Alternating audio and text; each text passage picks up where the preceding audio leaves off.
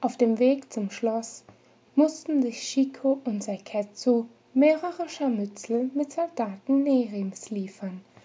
Zusätzlich zehrte die eisige Kälte des Gebirges an ihren Kräften. Die Elementalistin webte unablässig einen Zauber, um die Luft zu erwärmen.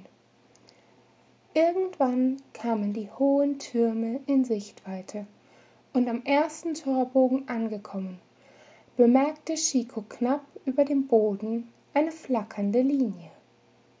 Der Bandkreis. Sie näherte sich ihm.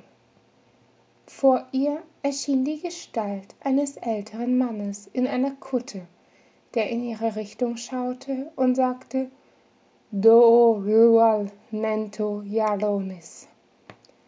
Der Geduldige findet einen Weg.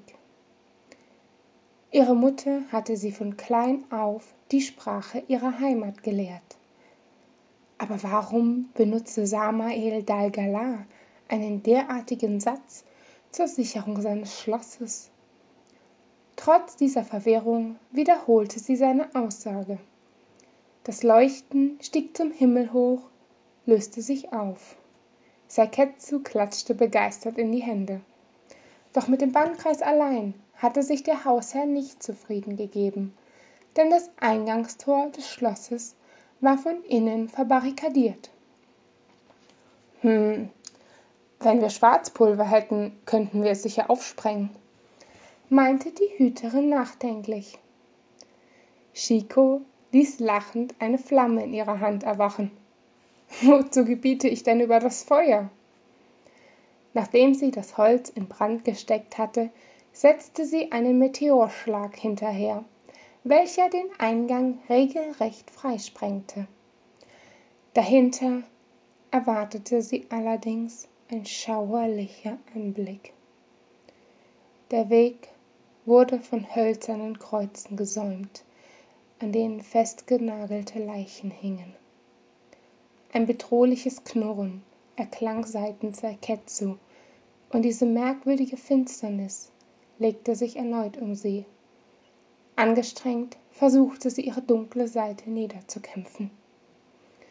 Verzeih mir, das kam einfach unerwartet, hauchte die braunhaarige geschwächt. All die Toten, das sind sicher Dalgalas Lehrlinge und die Dienerschaft. Chico stützte sie und fragte, Kommst du klar? Mit einem Nicken richtete sich Seketsu auf, während sie antwortete, Ja, wir sollten einen Zugang suchen. Siehst du etwas mit deiner Gabe? Beim Bahnkreis hatte sie einen Punkt gehabt, an den sie hatte anknüpfen können. Nun sollte sie zum ersten Mal von sich aus eine Vision herbeirufen. Die Rothaarige schloss die Augen, konzentrierte sich. Ihrem Gefühl folgend lief sie über den Hof.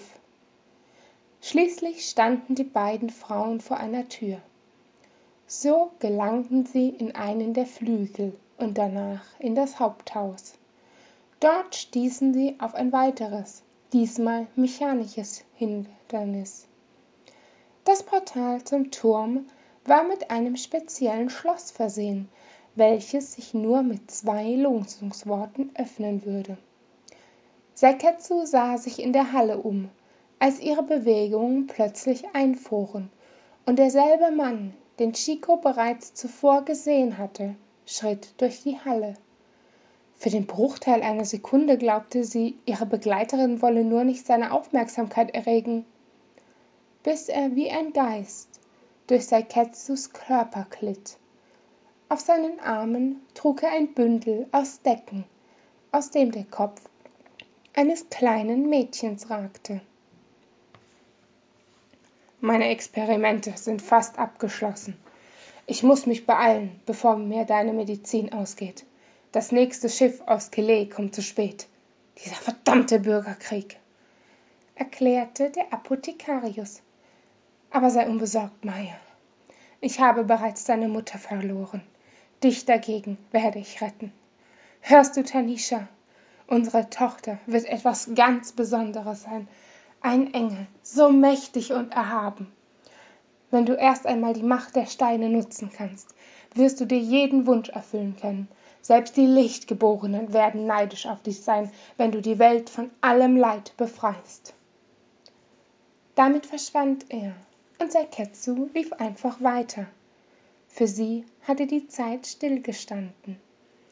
Auf einen Wink kam sie zu ihr, und Chico berichtete von ihrer Begegnung mit Dalgala.